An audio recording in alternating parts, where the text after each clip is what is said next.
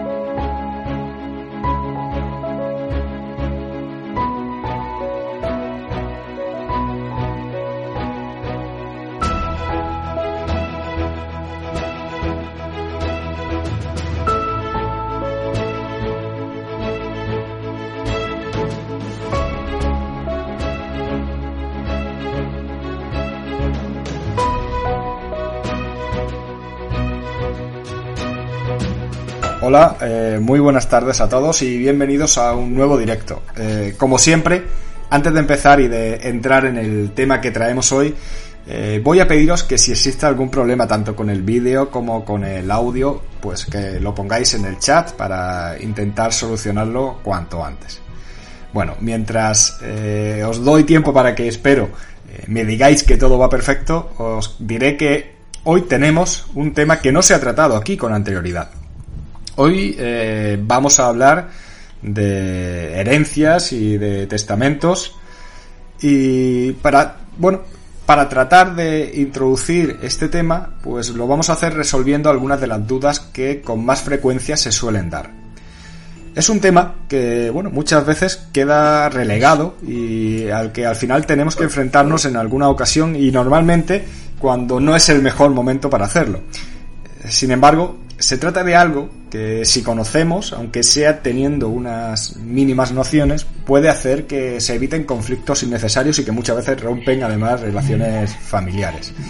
Eh, para hablaros de todo esto, hoy tengo conmigo a un abogado eh, especialista en sucesiones y en cuestiones hereditarias. Él es Ernesto Rivera y es abogado y bueno, socio fundador del despacho eritae.es que se dedica en exclusiva a toda esta rama.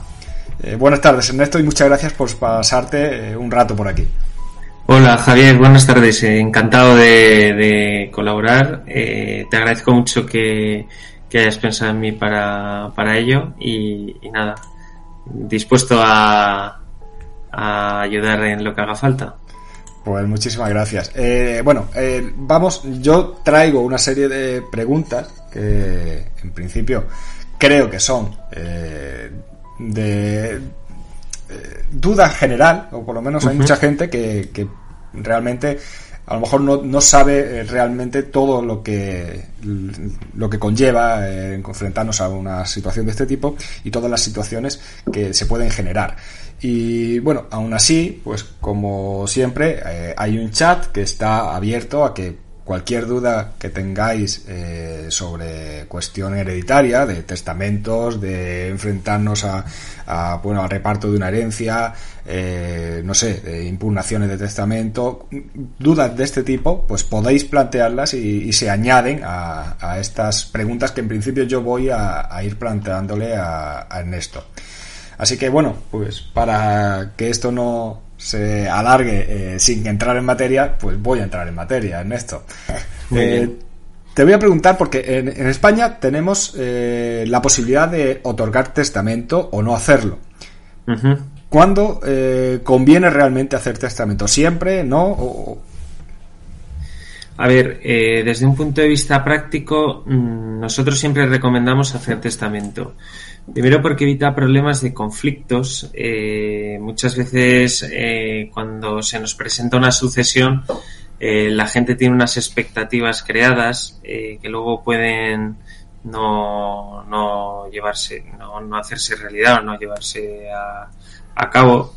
Entonces, eh, siempre desde un punto de vista de evitar los futuros conflictos en la sucesión es recomendable eh, otorgar testamento. Además, en España las sucesiones a intestato, que son aquellas en las que el causante no ha otorgado testamento, tienen que seguir un procedimiento un, un pelín más largo que aquellas herencias en las que hay un testamento, lo que conlleva eh, el, pues, más costes para los herederos y más tiempo. Esto también desde un punto de vista pues de lo que espera una persona de una herencia es un poco contraproducente porque una herencia siempre eh, es un trámite un poco desagradable eh, ya sea de común acuerdo o no porque lo que significa es que ha fallecido una persona normalmente cercana. Entonces eh, las personas mm, pues intentan que esto sea lo más llevadero posible en este sentido el hacer testamento eh, nos ayuda a poder realizar la herencia eh, directamente evitando la declaración de herederos que habría que hacer en caso de, que el causante no hubiera otorgado testamento. Vamos, en resumen, que, nosotros recomendamos siempre hacer testamento. Entonces, eh, bueno, mucha, además, muchas veces nos encontramos, o por lo menos, sobre todo eh, a lo largo del tiempo ha sido bastante común el que al, hmm. eh, a la hora de, llegar al fallecimiento ya se haya hecho el reparto de bienes. Eh, donar en vida o dejarlo en el testamento. ¿Qué diferencia hay realmente, aparte de, fiscal? Cuéntame un pues poco. Pues depende. A ver, esa pregunta es bastante amplia porque depende un montón eh, o sea, una donación en vida puede ser beneficiosa eh, dependiendo de la comunidad autónoma que resida el, donatario y el donante. Eh, pues depende de, muchas cosas. Entonces, por, poner ejemplos, porque al final en España hay 17 comunidades autónomas y 17 impuestos de sucesiones distintos y de donaciones. Entonces, cada caso particular eh, es un mundo. Pero, por ejemplo, en el caso de Madrid, que es donde resido y el impuesto que más domino, eh, puede ser interesante donar un bien inmueble a un hijo, eh, un bien inmueble que esté eh, sito en Madrid a un hijo, por ejemplo, siempre y cuando residamos en una de las comunidades autónomas eh, que no tienen los impuestos de sucesiones y, donaciones tan bonificados como, como, otras. Por ejemplo, eh, los impuestos de sucesiones y donaciones son muy gravosos en Asturias, en Valencia, en la comunidad valenciana, vamos, en Aragón, en, bueno, en Cataluña medio medio.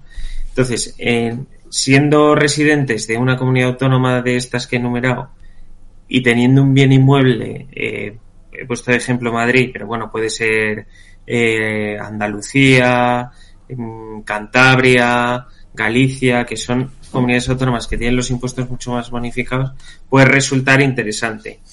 Volviendo al tema de evitar conflictos en un futuro, yo siempre veo eh, con buenos ojos realizar donaciones en vida siempre y cuando luego eh, pues expliquen al resto de herederos. Y, me explico, eh, o se, se comenten al resto de herederos. lo que genera muchísimo conflicto a la hora de tramitar una herencia eh, son todas aquellas donaciones que se han hecho en favor de uno de los herederos y los demás no tienen noticia. ¿Por qué? Por lo que hablábamos antes, por las expectativas, porque llega el momento de tramitar la sucesión, hay gente que se pensaba que sus padres tenían pues X dinero o X plan de pensiones, X fondos, X eh, bienes inmuebles que a la hora de suceder se dan cuenta, pues, o en caso del dinero que ya no están, porque el dinero no está a nombre de nadie, o en el caso de una vivienda que de repente está a nombre de un, de un hermano suyo, por ejemplo. Esto eh, genera muchísimos conflictos a la hora de, de realizar una sucesión. y entonces, bueno, pues eh, habrá, habrá eh, circunstancias en las que sea interesante hacer una donación en vida, pero siempre, siempre que sea en favor de uno y no de todos los que van a ser nuestros herederos, yo eh, se lo comentaría a los demás. Claro, en definitiva, al final, el hacer testamento, el, el asegurarlo todo es una forma de evitar futuros conflictos y al final lo hacemos eh, sin, sin eh, evitar ese futuro conflicto poco vamos a solucionar. Claro. Entonces bueno claro eh, podemos encontrarnos en estos casos que haya un testamento, que se haya hecho un reparto de bienes y que mm. o, al tiempo de fallecer ya no existan esos bienes eh, porque ya se le han entregado o también puede, podemos encontrarnos con que se haya dispuesto de estos bienes que a lo mejor pues eh, ya estaban determinados en el propio testamento.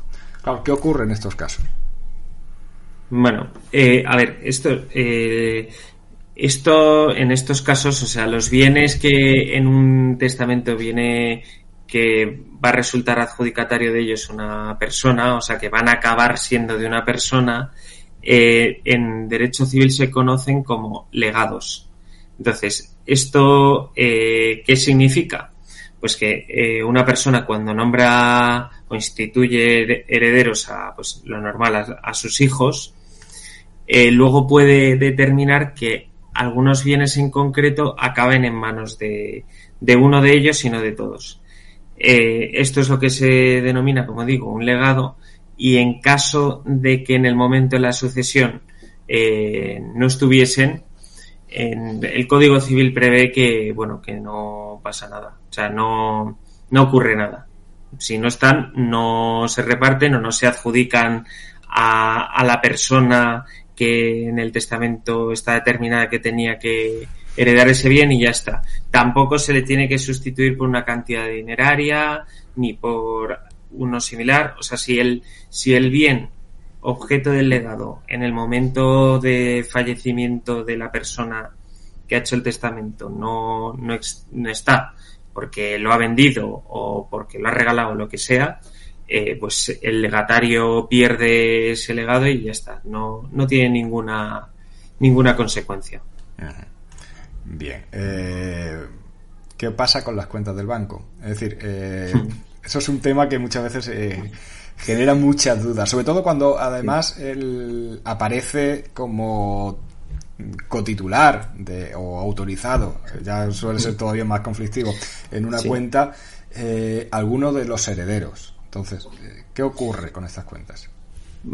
Esa pregunta es, bueno, o sea, es una pregunta que yo considero muy, muy buena porque es una situación súper recurrente que ocurre mucho y, nuevamente genera muchos conflictos porque eh, la circunstancia que has descrito eh, de que una persona sea cotitular, aparezca como cotitular de la cuenta eh, bancaria de la persona que ha fallecido, eh, normalmente mm, lo es porque es la persona que, se ha dedicado a cuidarle o a administrarle, a comprar y pues a, hacer todos los recados necesarios para cubrir las necesidades de la persona que ha fallecido, normalmente a una edad eh, avanzada y que entonces necesitaba de una persona.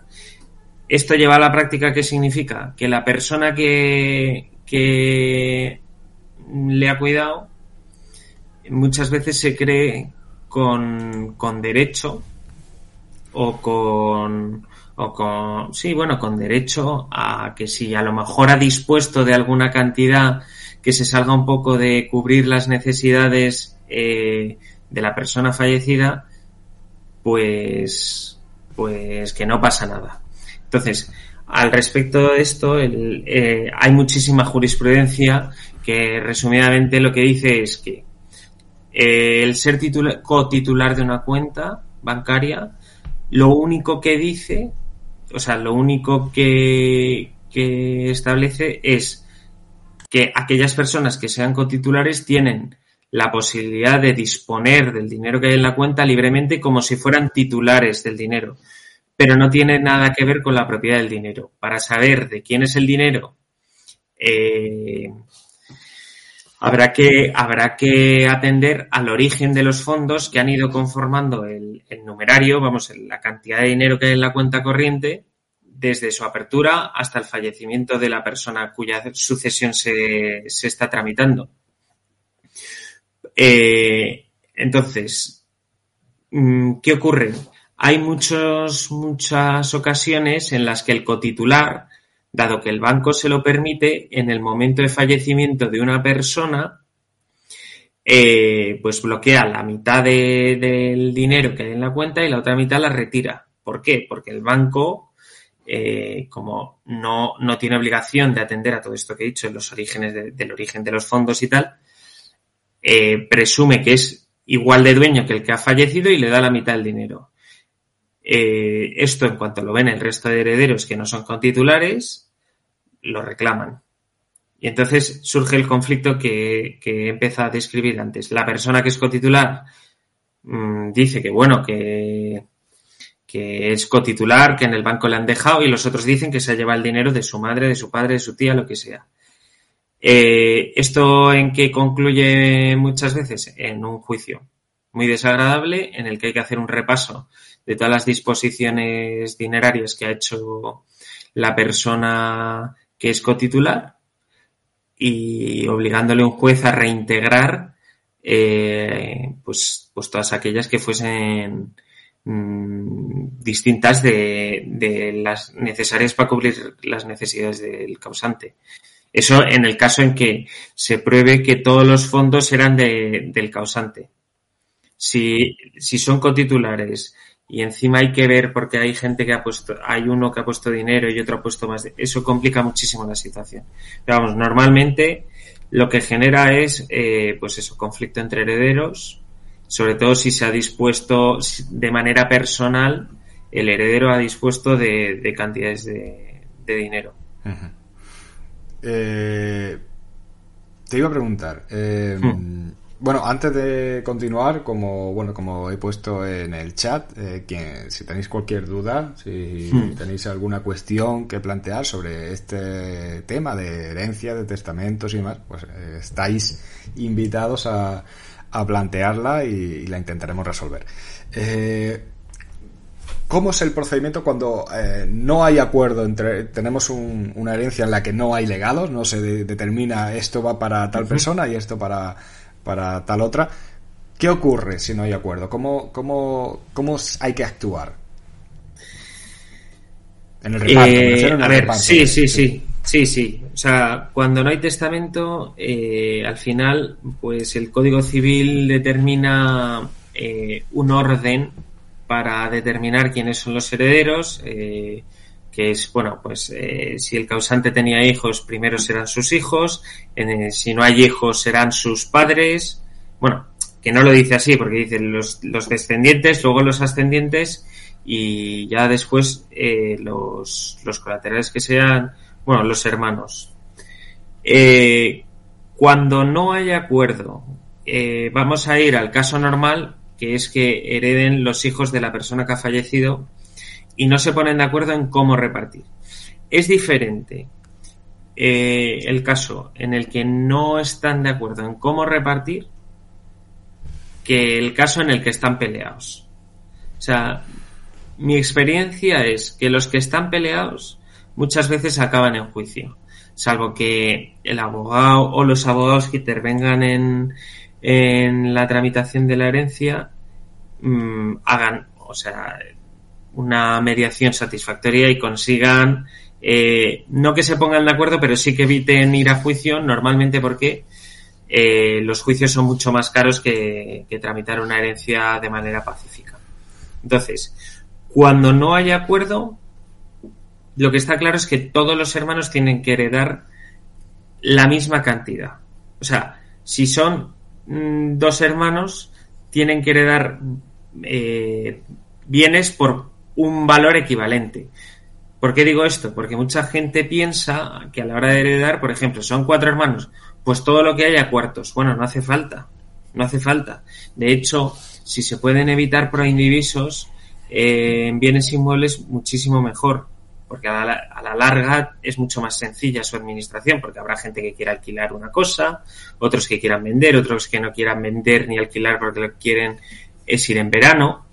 Entonces, lo que hay que tratar es, bueno, al principio siempre hay que interesarse mucho por, por ver qué cosa le apetece a cada uno quedarse y si hay posibilidad de cuadrarlo, eh, pues se cuadra. Si no, pues mm, si no queda más remedio, eh, se hereda todo a partes iguales, todos los bienes se reparten a partes iguales y quedan proindivisos. Luego los proindivisos se pueden deshacer.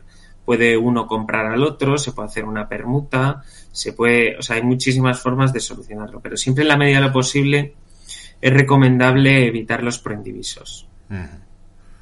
Claro, y lo que decías de, de, los juicios es que los juicios de este tipo eh, se pueden incluso muchas veces eternizar, porque hay, eh, claro, cada trámite, eh, en definitiva, no deja de ser un, un, pequeño juicio que hay que llevar a cabo. Si hay que hacer un inventario, si hay que evaluarlo, si hay que repartirlo, es decir. Eso es. Sí, eh, efectivamente. O sea, al final, eh, lo que llamamos acabar en juicio, que yo lo digo así de una manera muy coloquial, que al final no es un juicio, porque es, eh, se inicia con una solicitud de división judicial de herencia, pero por decirlo coloquialmente, el juicio en realidad son dos juicios, porque primero se hace eh, lo que se llama la formación de inventario, en la que citan a todos los herederos o interesados en la herencia, el secretario judicial en el juzgado, para ver qué es lo que hay que repartir. Si están de acuerdo se pasa al siguiente paso, pero si no, hay una vista de formación de inventario eh, que sigue los trámites del juicio verbal, eh, es decir, que es vista oral, no hay contestación por escrito a la demanda, o sea, como los verbales de antes, no hay contestación a la demanda por escrito, nada, es una vista oral y la, las partes llevan su prueba documental, sus testigos, entonces de esa vista se dictaría una sentencia, pero esa sentencia es recurrible en apelación. Pero bueno, por no alargar, ponte que no se recurre en apelación. Tendríamos una sentencia. Ya tenemos lo que es el inventario. Pero luego puede haber conflicto a la hora de repartir. En estos casos se suele nombrar un contador partidor que a su vez se vale de la ayuda de tasadores y, y tendríamos otra, otra sentencia que nuevamente es recurrible. Y dependiendo de la cuantía de la herencia o de las circunstancias que se haya, en las que se haya dictado la sentencia, puede llegar incluso a ser recurrida en casación, lo que alarga muchísimo los, lo, la tramitación de una herencia. Claro, es que al final, si cada trámite eh, puede ser recurrible, pues al final se puede eso, eternizar, ¿no? Eh, mm. eh, y, y, y, suele ocurrir, pues efectivamente, en esos casos donde lo que hay es mala relación entre los que al sí. final tienen que repartir, porque sí. suelen ser los que prefieren discutir a, a, llegar a cualquier tipo de acuerdo. Sí. Bueno, mi experiencia también sí. es que más se, se pelea más la gente cuanto más hay. Ajá. Cuanto más hay que repartir, eh, más lío. O sea, los líos son tremendos. Son muy controvertidas las, las casas del pueblo, la, que bueno, todo el mundo, la casa del pueblo, que normalmente de todos los bienes que pueden componer una herencia, pues no es el que más valor suele tener, pero sí es el que todo el mundo se quiere quedar. Por el valor sentimental, dicen que, que está valorado muy bajo, bueno, es que es, es que es lo que vale o lo que vale a precio de mercado. Obviamente para ti, que es la casa donde has pasado tus veranos, pues no, pero, pero sí. Hablamos del de, eh, conflicto en el reparto de la herencia, pero uh -huh. ¿y cuándo lo que no se está de acuerdo con el testamento? ¿Cuándo se puede impugnar un testamento? A ver, un testamento se puede impugnar siempre que un heredero no esté de acuerdo. Otra cosa es que esa impugnación llegue a un buen puerto o no eh, porque al final un testamento no es más que eh, un documento que plasma la voluntad del causante. Entonces, mientras se respeten las legítimas de los herederos, eh, las posibilidades de impugnar, o sea, de que una impugnación de testamento llegue a buen puerto son muy, son muy bajas. Muchas veces impugnan testamentos porque la persona en el momento de testar pues estaba enfermo, pero mucha gente pues dice, es que mi madre tenía Alzheimer, sí, pero no la había incapacitado, entonces el, la carga de la prueba, o sea, la prueba para, para la persona que inicia esa acción judicial es muy complicada. Entonces, eh, hombre, impugnar por impugnar puedes impugnar cualquier testamento, pero que eso te lleve a algún sitio es muy complicado. Muy complicado. ¿Y existe Porque algún- también- Sí. No, perdón, iba solo a hacer un matiz. O sea, hay que pensar que los testamentos normalmente se otorgan ante notario. Los notarios ya hacen ese trabajo de, de, de cotejar que todos los requisitos necesarios para que un testamento pues sea válido o tenga todos los visos de ser válido mm, se den. Entonces es que es muy difícil. Y existe de todas formas alguna forma eh, o alguna fórmula en el testamento para evitar que se, que se llegue a impugnar?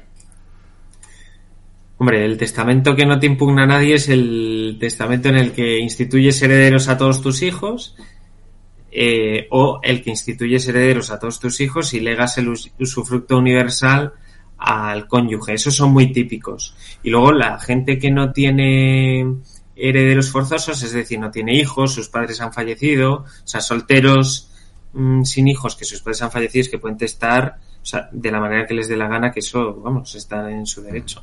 Claro, al final siempre que se respete lo, lo mínimo que la ley establece, eh, ya se Sí. impide de alguna forma. Claro.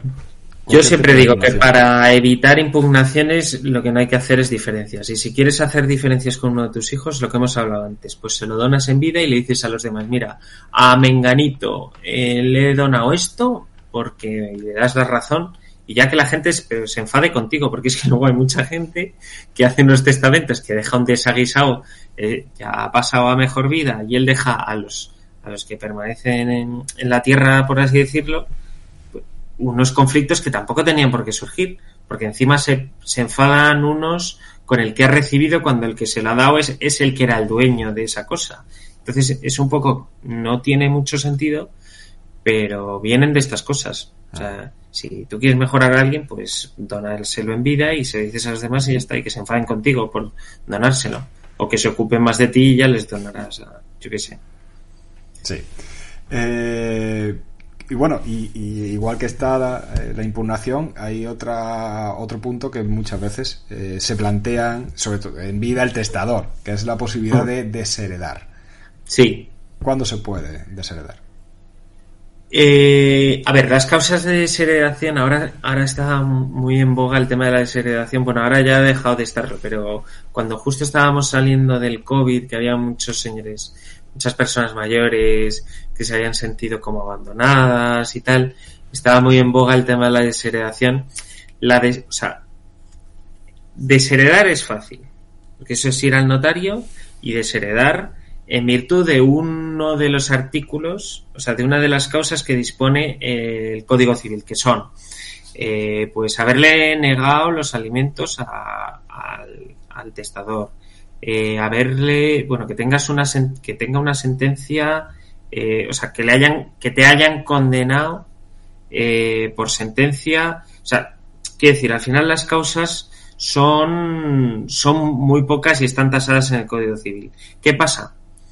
Que desheredar hay que pensárselo bien. A mí, cuando viene una persona a decir que quiere desheredar a los hijos, digo, mmm, legale mejor la legítima, porque al final lo que estás haciendo es transferirles un problema al resto de herederos. ¿Por qué? Porque tú pones que desheredas a uno por la causa X, eh, pues injuriado de obra y de palabra, que esa es muy típica. Y al final, a la hora de la verdad, cuando ese testamento se impugna, los que tienen que probar que esa causa es cierta es el resto de herederos. Entonces, tú has desheredado, te has quedado tan pichi y le has dejado al resto de herederos al que no querías hacer, a los que no querías hacerle ninguna faena, con, con la obligación de probar que eso que has dicho tú en tu, en tu testamento es cierto. Y muchas veces no es fácil porque, pues a lo mejor han desheredado a un hijo porque ha pegado a su padre, yo qué sé.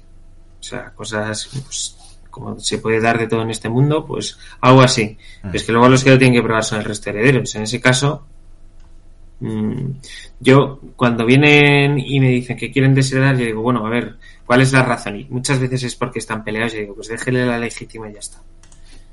Y ya está. Claro, al final es crear un nuevo conflicto que además seguro, eh, es 100% casi seguro de que va, va a venir eh, una vez que se, se lea el testamento y se vea esa desheredación, o es muy probable. Sí, es muy probable. Lo que pasa es que luego también es verdad que hay veces que a uno lo desheredan y es tan mala la relación que tenía con su padre o con su madre que dice yo es que no quiero ser nada, saber mm. nada. Y ya está.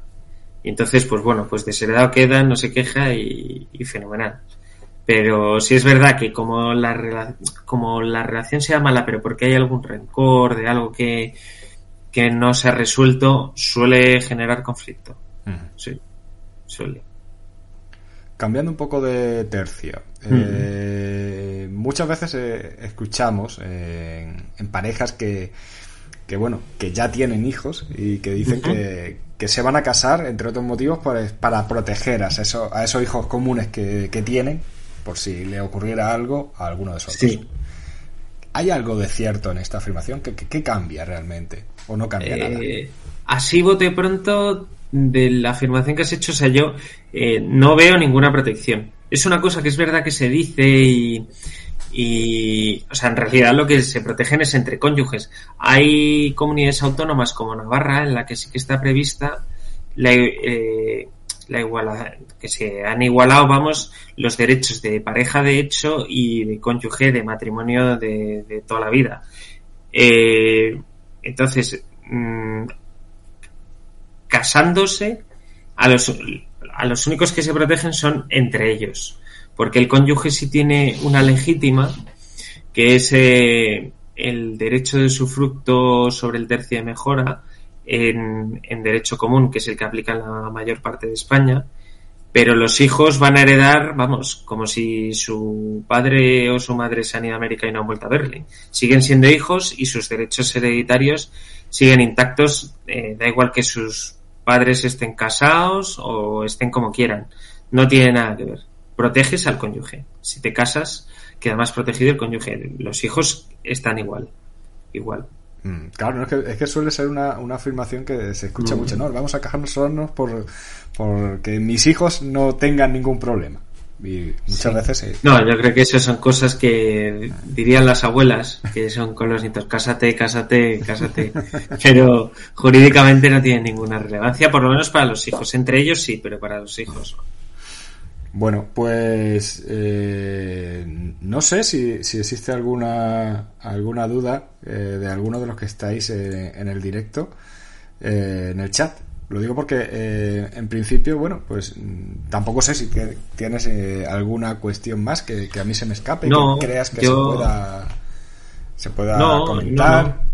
No, si ha quedado algo que, o sea, si hay algo que no haya quedado muy claro o lo que sea, pues nada, yo he encantado de, de aclarar o resolver nuevas dudas, encantado, pero vamos, yo por mi parte mm, ya está. Pues eh, ya te digo, yo en principio te traía esa batería de, preguntas por hacerte. Y, y, bueno, y si nadie tiene ninguna otra cuestión que plantear, pues podemos cerrar esta primera, pues siempre puede ser esta la primera eh, intervención sobre esta cuestión no, y, y, a, dar pie a, que se vuelva a abrir eh, en otra ocasión. Sí, por ejemplo, la pregunta de donación o sucesión, eso mm. da para hacer un, un podcast. Eso, solo da para, da para hacer uno, porque es, hay infinitas, infinitas posibilidades. Claro, y sobre todo cuando contamos luego con regulaciones tributarias tan dispares. Claro, eh, claro. Y tan cambiantes, y tan cambiantes. También. Es muy, es muy recurrente que gane un partido en las elecciones en un sitio y cambia los impuestos y las gana en otro y, y entonces hay que estar muy al día porque cuando menos te lo esperas te lo han cambiado. Claro. Entonces, en principio, bueno, lo que sí podemos sacar en claro es que es recomendable el dejar atado el, el, bueno, el futuro, la futura sucesión que se pueda llevar a cabo. Eh, también que eh, intentar eh, justificar mucho si hay algún desequilibrio que hacer para evitar desproteger al resto de, de, los herederos que pueda concurrir.